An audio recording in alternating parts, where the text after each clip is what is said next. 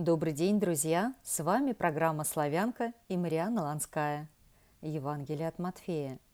И я говорю вам, не протився злому, но кто ударит тебя в правую щеку твою, обрати к нему и другую. Сегодня рассмотрим аллегорию «Удар по щеке». Что это? Образ оскорбления человека или некий знак задуматься о своих неверных и ложных поступках в жизни – Христос не случайно сказал об ударе именно по правой щеке. Если такой удар наносил не левша, то он мог это сделать лишь тыльной стороной ладони.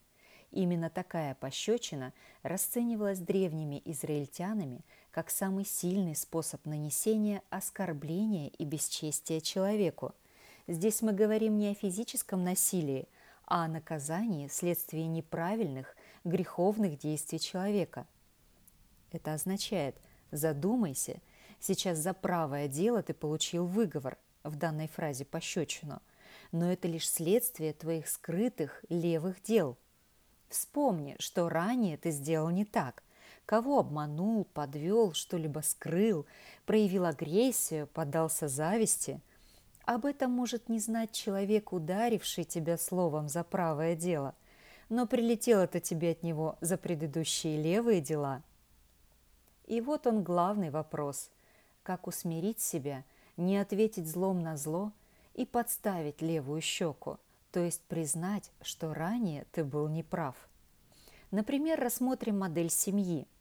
Вдруг кто-то, она или он тебя ударил словом так, что гневно ответь и все, развод, пропала твоя жизнь, все рассыпалось.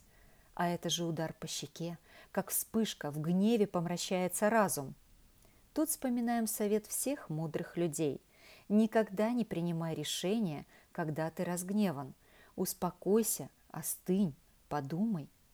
Если ты сможешь удержаться, да еще сказать «Ох, извини, да, я оказалась не права», хотя на самом деле буря в душе, может, и убеждена в своей правоте, но эмоции утихают, вы успокаиваетесь, затем в спокойной обстановке разговариваете – объясняете друг другу. Так и здесь. Когда ударили по щеке, ты весь взорвался. Но не реагируй, не решай сейчас. Если можешь, если сил хватит, скажи «извини, прости, уйди, но успокойся». Именно в этом смысле сказано «подставь другую щеку», а не в прямом. Насчет прямого смысла. Это могут сделать только люди, действительно достигшие бесстрастия. Они могут. Подобные Серафиму Саровскому. Они могут подставить и другую щеку, но еще не мы. Это надо помнить и поступать по-христиански. В Священном Писании любовь всегда означает не столько эмоции, сколько дела. Тот, кто любит, проявляет свою любовь, делая человеку добро, относясь к нему с уважением – Поэтому нельзя видеть одну заповедь Христа и не замечать другую. Нет больше той любви, как если кто положит душу свою за друзей своих.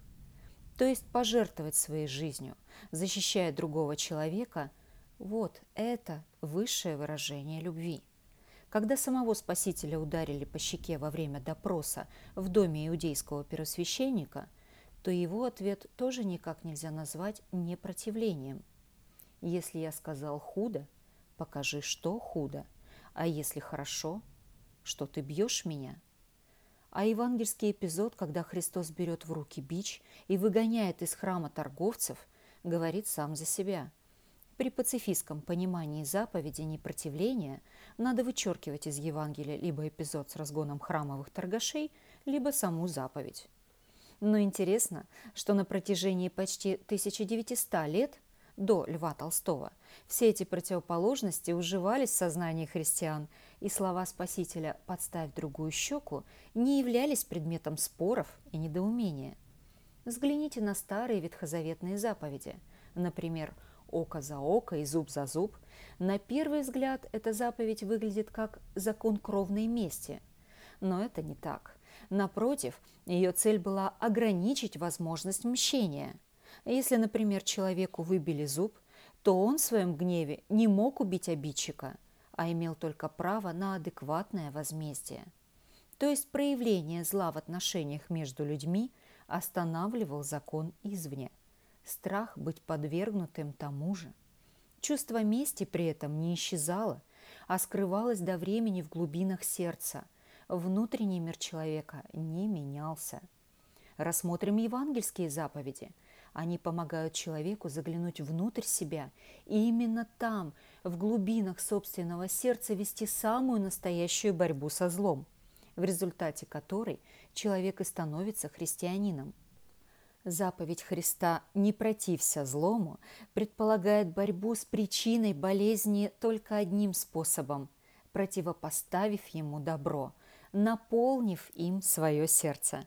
Апостол Павел именно так и разъясняет слова своего учителя «Не будь побежден злом, но побеждай зло добром». Третьего не дано, потому что равнодушием победить зло невозможно. Принципиальная позиция христианства состоит в том, что духовный мир не терпит пустоты. Душа человека не может находиться в нирване, не может быть нейтральной. Вспомните пословицу «свято место пусто не бывает». Если там нет добра, то царствует зло. Например, можно молча, стиснув зубы, вытерпеть оскорбление, но при этом, если искренне не простить обидчика, если не победить в себе чувство злобы на него – то ваше внешнее спокойствие не будет стоить перед Богом и ломаного гроша, потому что духовное состояние, когда делаешь одно, а думаешь другое, называется лицемерием, а совсем не непротивлением злу. В наше же время внешние события часто разворачиваются так, что приходится выбирать не между добром и злом, а между двух зол. И здесь, в этом внешнем выборе, христианин поступает так же, как и всякий человек, постарается выбрать меньшее зло.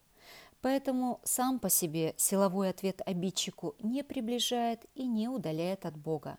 И, например, нос, сломанный в результате буквального исполнения заповеди непротивления злому, еще никого автоматически не сделал христианином – равно как и кулачная защита своего оскорбленного религиозного чувства не приближает к святости. По благословению иеромонаха Павла Белокрылова с вами была программа «Славянка» и Марианна Ланская.